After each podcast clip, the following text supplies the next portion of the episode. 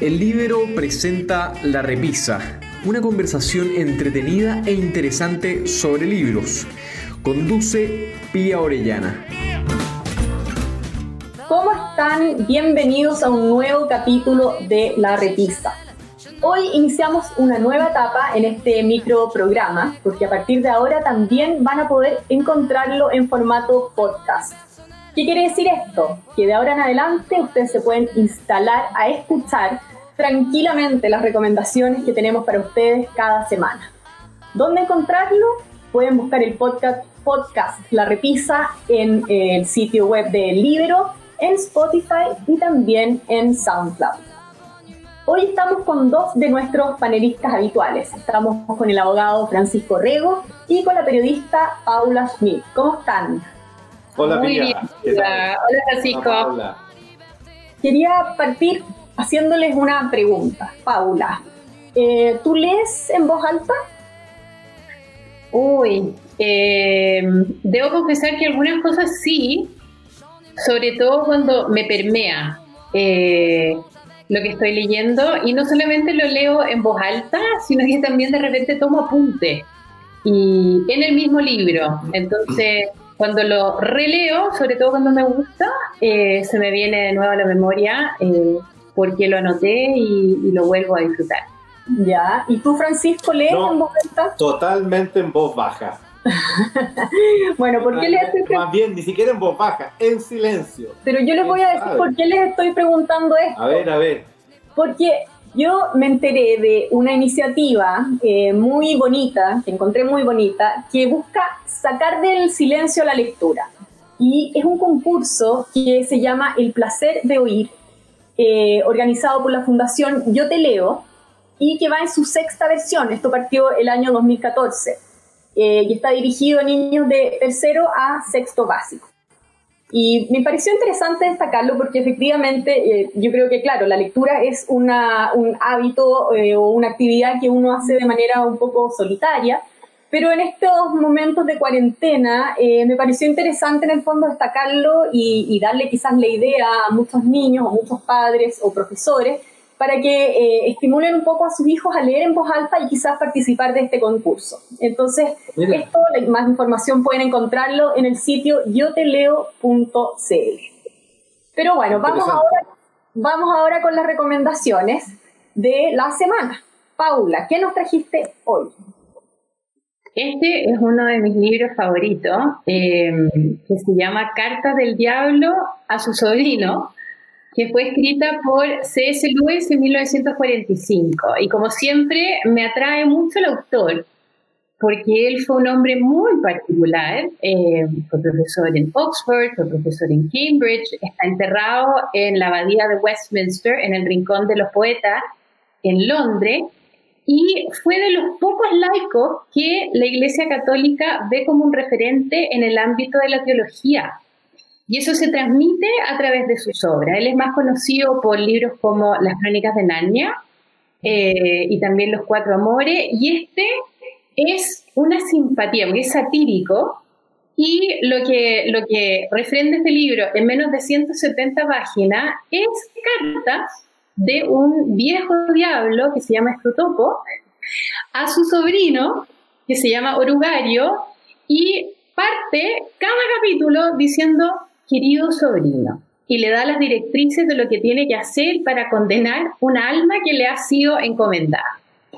Y el motivo que tiene Orugario para poder llevar a cabo esta tarea, que no es menor, es de que si no lo logra, su tío se lo va a comer.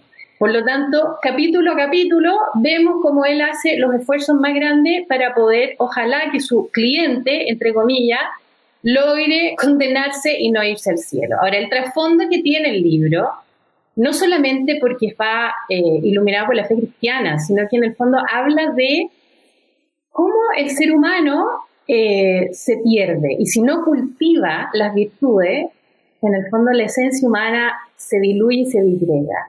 Y en eso C.S. Lewis no solamente lo escribe de manera muy interesante a través del humor y la sátira, sino que también hace pensar acerca de cómo nosotros nos tendemos a veces a ver solamente lo terrenal y por ende nunca estamos satisfechos y no nos sentimos un poco obligados a, cultivar lo que son las virtudes humanas. O sea, es el, el yin y el yang del ser humano. Vale la pena leerlo porque hace reflexionar y es muy simpático, en el fondo.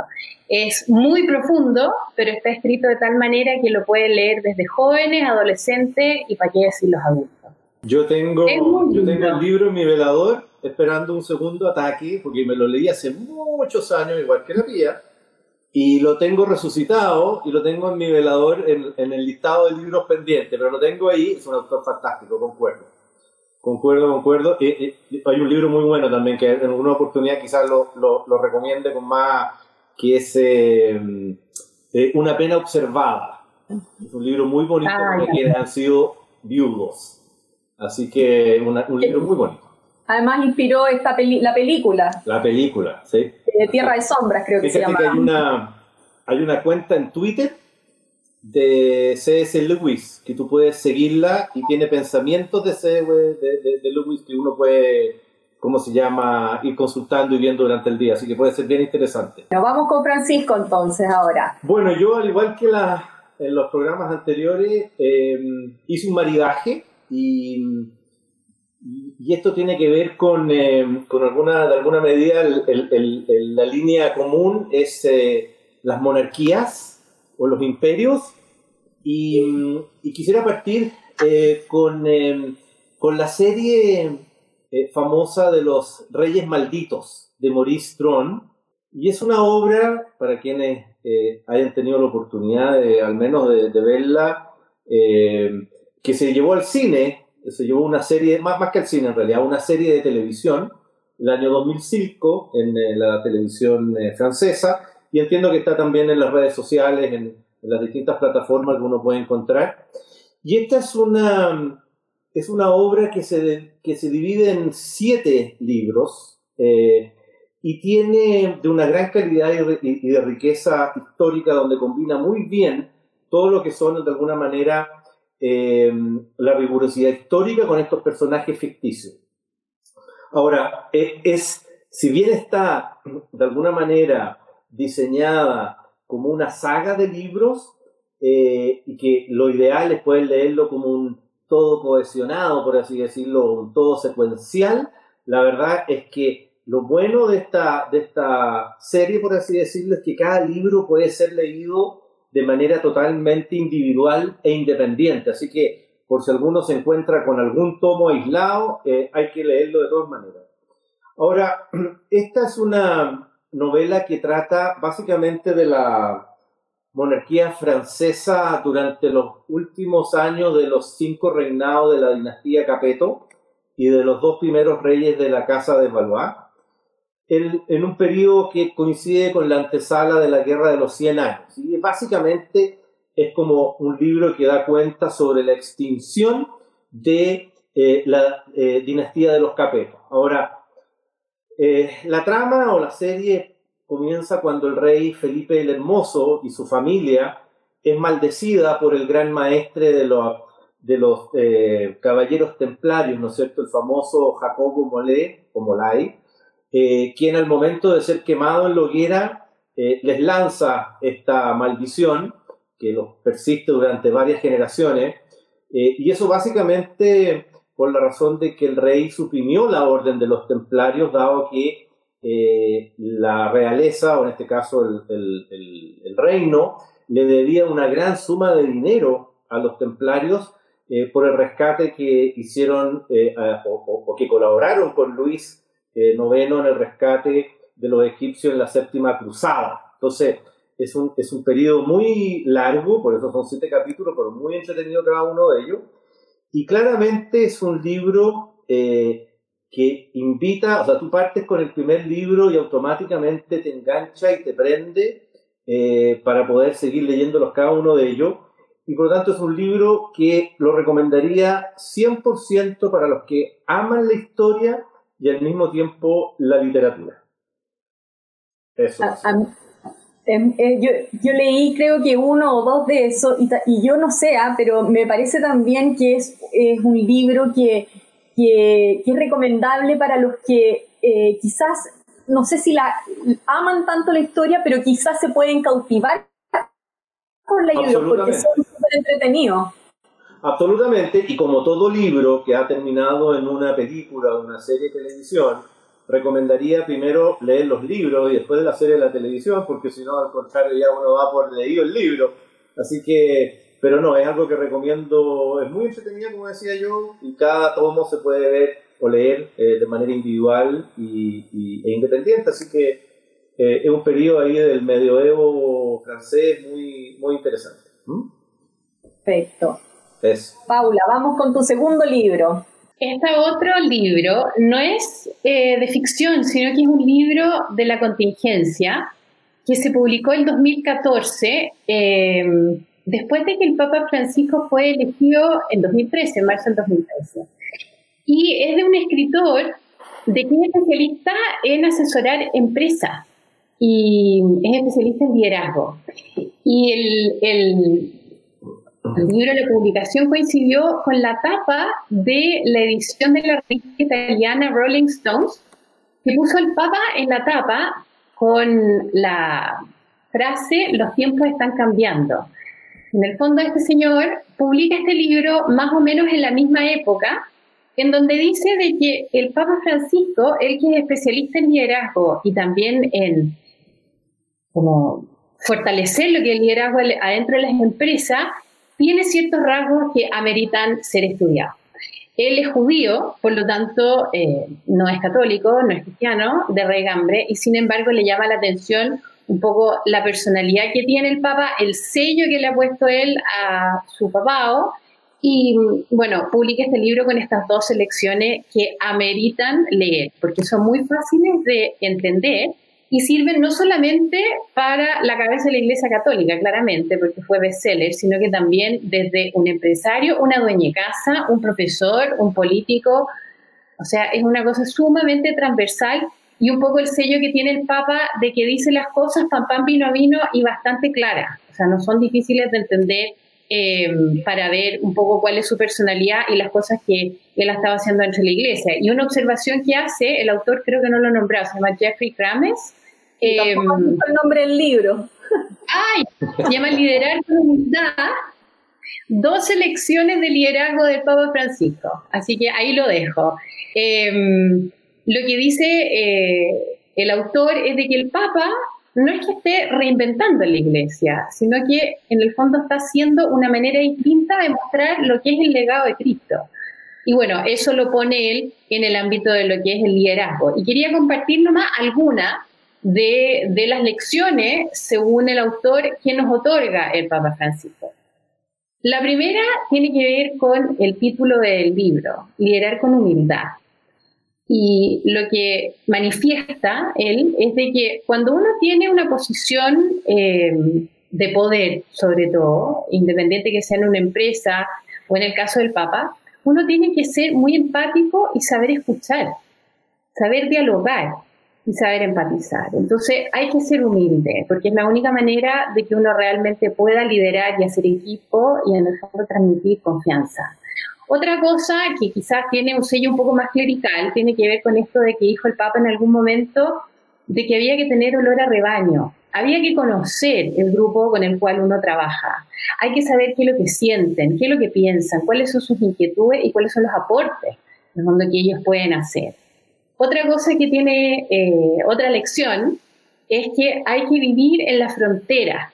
¿Pero qué significa esto? No es como la frontera o el muro de Trump, sino que tiene que ver con que uno tiene que ir más allá del límite o de la zona de confort que uno tiene y salir de esa zona de confort para poder enfrentar los desafíos y saber un poco de nuevo con humildad, saber cómo cree o cómo piensa o cómo sienten personas que no están en el día a día con respecto a lo que uno está haciendo. Y por último, uno que encuentro interesante y que podría incluso aplicarse hoy a lo que está pasando en la contingencia en Chile se llama prefiere el pragmatismo a la ideología, porque lo que dice el Papa, lo que resalta el autor es de que la ideología mucho, muchas veces nos cega y nos llena de prejuicio y nos hace cerrar, ¿no? Y en el fondo una idea tiene que también ser muy pragmática. Porque una cosa es lo que uno cree y otra cosa es lo que realmente se puede hacer. Así que es un libro sumamente humano que sí proviene del líder de la Iglesia Católica, pero a la vez ha sido una institución que hemos visto que en el último tiempo ha estado sumamente cuestionada y sin embargo este Papa a través de estas características ha logrado poder llevar a cabo su trabajo y su mensaje de manera muy, muy pragmática. Así que lo recomiendo para quienes les interese el tema del liderazgo porque es una manera bien original a través de un personaje público ver cómo en el fondo el liderazgo se tiene que aplicar de manera acorde a estas dos elecciones de Jeffrey Kranz. Súper bueno. Vamos, Francisco, con tu segunda recomendación. Bueno, tal como les comentaba al, comienzo, eh, esto se trata de un maridaje y, en esta ocasión eh, mi recomendación es sobre el libro o el libro que se llama Nicolás y Alejandra. Y aquí nos cambiamos, ¿no es cierto?, de la, monarquía francesa al imperio ruso eh, este es un eh, libro escrito por Roberto Massi, ediciones B, al igual que el anterior y más o menos contemporáneo. El libro anterior era del 2003, este es del 2004. Y esta es una, claramente una novela biográfica para los fanáticos de la familia Romanov y en especial de la última familia, ¿no es cierto?, que reinó la Rusia imperial, como fueron Nicolás y Alejandra y sus cinco hijos que fueron finalmente y brutalmente asesinados el año 1918.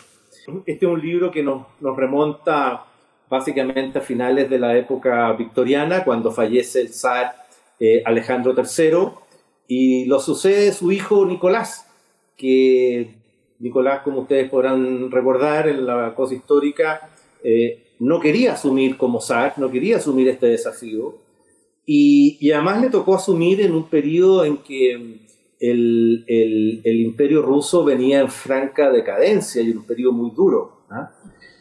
Ahora, el libro, básicamente, más allá de lo, histórico, se centra bastante en lo que dice relación con el nacimiento del único hombre que tuvo, que era el sucesor, Alexei, que tuvo eh, problemas, una enfermedad de hemofilia, ¿no es cierto? Al igual que, no, no lo tuvo su madre, pero lo tenía en el gen, que lo traía de, por, linaje, eh, y, mm, y, coincidió eso con la aparición, ¿no es cierto?, del famoso y misterioso monje siberiano eh, Grigori Rasputin, quien con el correr del tiempo, y, es parte de la cosa entretenida, Rasputin pasa a ejercer un poder eh, político enorme dentro del imperio, influenciando enormemente también a Alejandra, y Alejandra pasa de alguna manera a tener una suerte de dependencia casi obsesionada con este monje. Así que, eh, bueno, finalmente el monje muere un par de años antes que, que, la familia, en el, 1916. Es un libro tremendamente entretenido, eh, muy emotivo. Eh, yo creo que todo lo que evoca lo que fue, como este, esta pareja real, ¿no es cierto?, fue quedando sola, cayendo en esta situación donde finalmente con la revolución bolchevique terminan asesinándolo y se acaba eh, esa época. Eh, la verdad es que es muy emotivo. Eh, al igual que el libro anterior, también hay varias versiones que han llegado al cine, no necesariamente reflejando el libro, pero hay una serie, una miniserie en Netflix muy entretenida que se llama Los Últimos Zares, que la recomiendo de todas maneras. Eh, así que eso sería mi recomendación. ¿ah? Súper buena. Bueno, muchas gracias a los dos nuevamente por haber estado en La Repista y nos volveremos a encontrar la próxima semana. Que estén muy bien. Adiós, adiós. Gusto verlos, que estén bien. Adiós.